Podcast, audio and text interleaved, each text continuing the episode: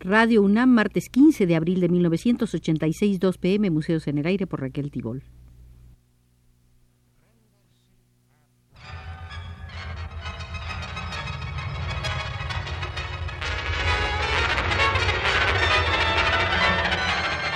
Museos en el Aire.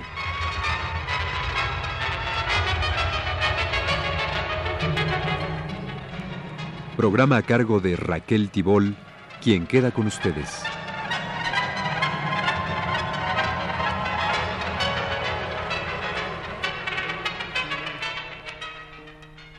Als ich dich trug all die Monate, sprach ich mit deinem Vater über dich.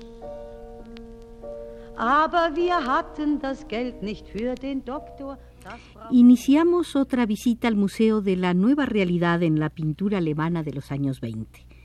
Como en otras oportunidades, era nuestro guía el investigador alemán Weiland Schmid. Comencemos observando la movilidad de algunos de los artistas de esa corriente. Por ejemplo, Otto Dix vivió hasta 1922 en Dresde, posteriormente se trasladó a Düsseldorf, marchó en 1925 a Berlín. En 1927 regresó a Dresde al ser nombrado profesor en la Academia de Artes de esa ciudad. Rudolf Schlichter perteneció en Karlsruhe en 1919 junto con Hubusch, Scholz y otros al grupo de los artistas Rig, que se consideraba como asociación local del Novembergruppe de Berlín. En 1919 Schlichter se trasladó definitivamente a Berlín. Entre 1920 y 1927, Christian Schad vivió en Italia, en 1927 residió en Viena. En 1928 se marchó a Berlín. Motivo ocasional de alguno de estos cambios fueron los nombramientos como maestros en academias de arte o escuelas de artes y oficios. Pero estas fueron excepciones. La mayoría de los cultivadores de la nueva realidad fueron muy sedentarios, no andaban de un sitio al otro. En la mayoría de los casos, su modesta situación económica no les daba oportunidad para hacer largos viajes. En sus ocasionales salidas, los países preferidos eran Italia, Holanda y Francia. Allí encontraban ciertos atractivos muy definidos. El clasicismo en Italia, en Holanda el espíritu constructivo, o amistades con colegas con los que compartían inquietudes estéticas. El arte de los pintores y dibujantes de la nueva realidad aparece casi siempre marcado por la atmósfera intelectual específica de una ciudad, por sus tradiciones locales, por el ambiente de una academia o de grupos organizados. Tanto las preferencias por ciertos temas y motivos como el predominio de las diferentes convicciones artísticas cambiaban de lugar en lugar pero las asociaciones de artistas no desempeñaron para los pintores neorrealistas el más mínimo papel, solo ofrecieron la posibilidad de realizar exposiciones conjuntas. En las ciudades donde existían academias de arte, como Düsseldorf, Dresde, Múnich, Breslau, Karlsruhe, Kassel, Frankfurt, dominaba la pintura realista, mientras que en las ciudades con escuelas de artes y oficios artísticos como Colonia, Weimar, Hannover, se impuso la configuración constructivista, aunque no fue del todo exclusiva. El eje Colonia-Düsseldorf en el oeste de Alemania y el eje Weimar-Dresde en el este marcaron las dos posibilidades antagónicas de la nueva creación artística. Als ich dich empfing, hatten wir fast schon alle Hoffnung auf und Arbeit begraben. Und nur bei Karl Marx und Lenin stand, wie wir Arbeiter eine Zukunft haben. El desarrollo del realismo tuvo varias fases durante la República de Weimar. En primer lugar, una fase de irrupción, caracterizada lo mismo por experimentos formales, particularmente bajo la influencia del futurismo y de Dada. Hay en los artistas una apasionada entrega social. Ellos contestan así a las experiencias de la guerra y creen, bajo el signo de la nueva república, en la posibilidad de que se produzcan transformaciones. Esta fase dura desde 1918 hasta 1924 aproximadamente. La segunda fase, desde el fin de la inflación hasta el brote de la depresión, es un período de estabilización de la sociedad que con la introducción del marco renta, unidad monetaria creada para superar la inflación, devuelve otra vez la confianza en los valores fijos hasta que el desastre financiero en octubre de 1929 la quebranta de nuevo. Durante estos años, la pintura de la nueva realidad alcanza en la obra de casi todos los artistas sus momentos culminantes. Alrededor de 1928-1929 comienza a marcarse paulatinamente su decadencia, el debilitamiento de sus violentas formas en favor de un postimpresionismo o de un expresionismo tardío que a principios de los años 30, antes de la toma del poder por el nacionalsocialismo y de la dictadura artística de la burguesía, adquirirán un carácter determinante. Muchos de los artistas, desilusionados y desconcertados, buscan en esos años refugio en la Iglesia. Entre otros, por aquel entonces, se convirtieron a la fe católica Schlichter y Scholz. Las razones del declive hay que buscarlas ante todo en la evolución político-económico-social. Mas no hay que hacer a un lado la biografía particular de cada artista. Los artistas de la nueva realidad, nacidos casi todos entre 1889 y 1896, salvo pocas excepciones, todavía no habían cumplido los 30 años al terminar la Primera Guerra Mundial. Los años de la posguerra trajeron para ellos una coexistencia de los conflictos aplazados entre la pubertad y el calor familiar, la bohemia y la burguesía, el mundo anarquista de los sentimientos y el orden tradicional.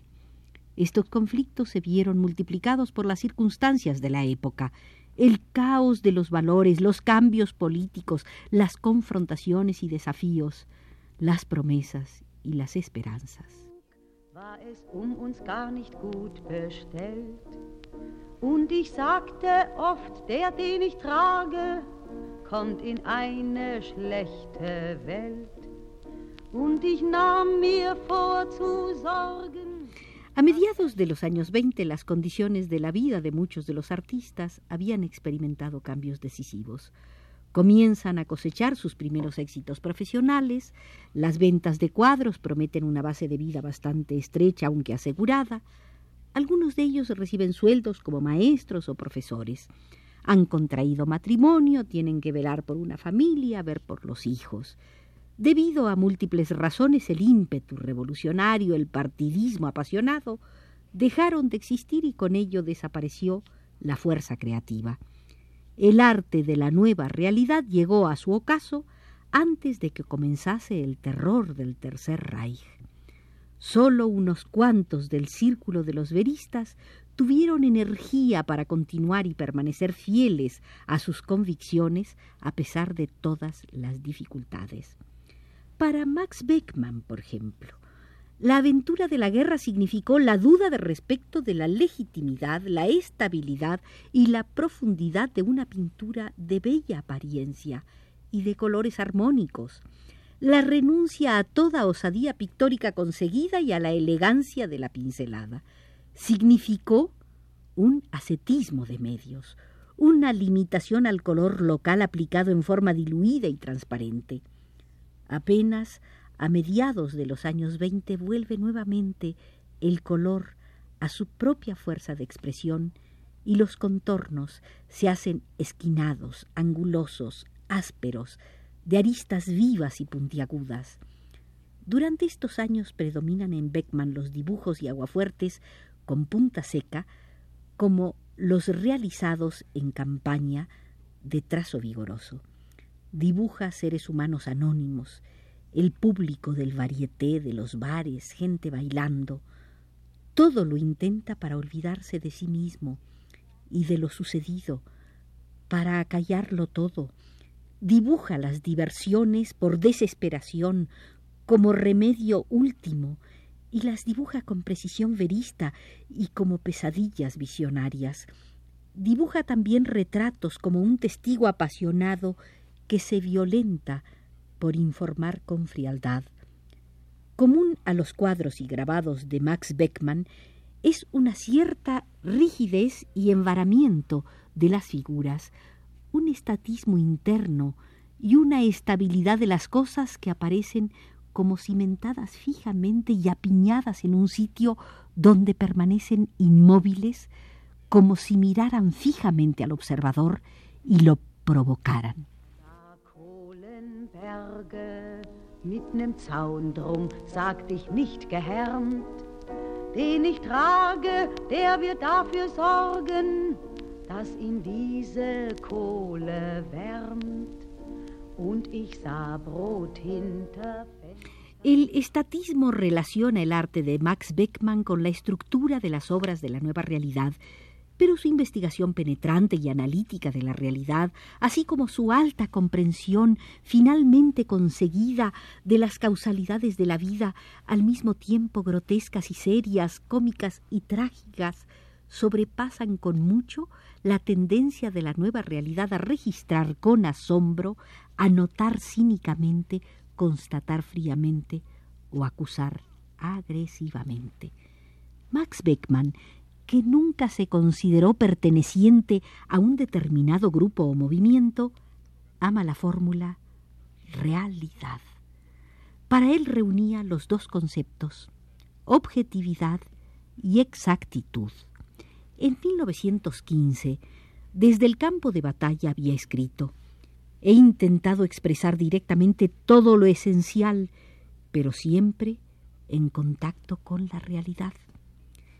El interrogante sobre el sentido de nuestra existencia, el anhelo del conocimiento de sus causas metafísicas, la búsqueda de un orden místico en la casualidad de lo cotidiano, hicieron que Beckman se emancipara de los lazos de la nueva realidad, pese a cuanto lo acercaba a ella en el modo de ver los detalles. Esto se manifiesta de la forma más clara en el papel que las cosas jugaron para Beckman y para los artistas de la nueva realidad.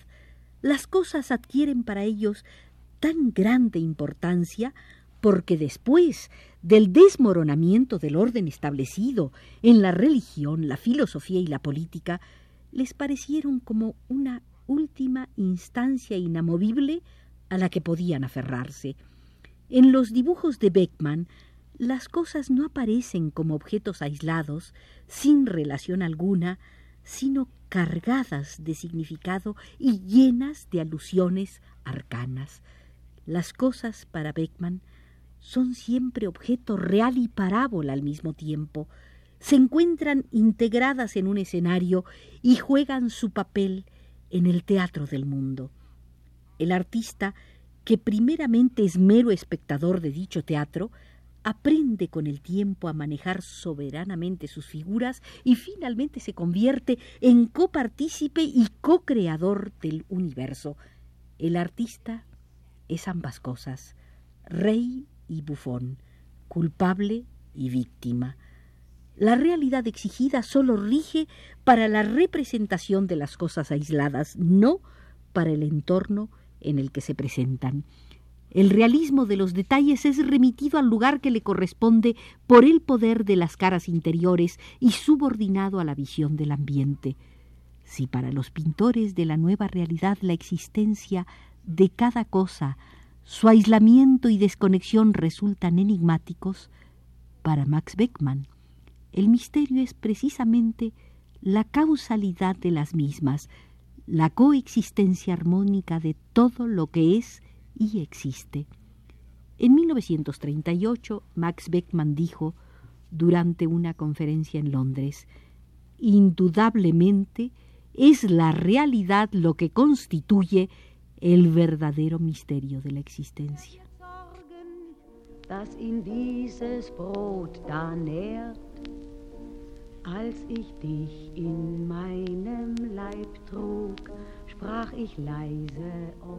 Bajo la guía de Weiland Schmid y la conducción de Arturo Garro desde los controles, concluye la visita de hoy al Museo de la Nueva Realidad.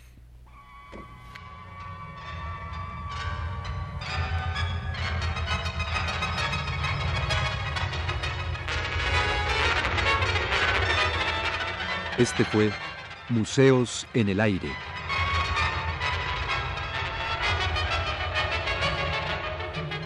El programa de Raquel Tibol que se transmite todos los martes a las 14 horas.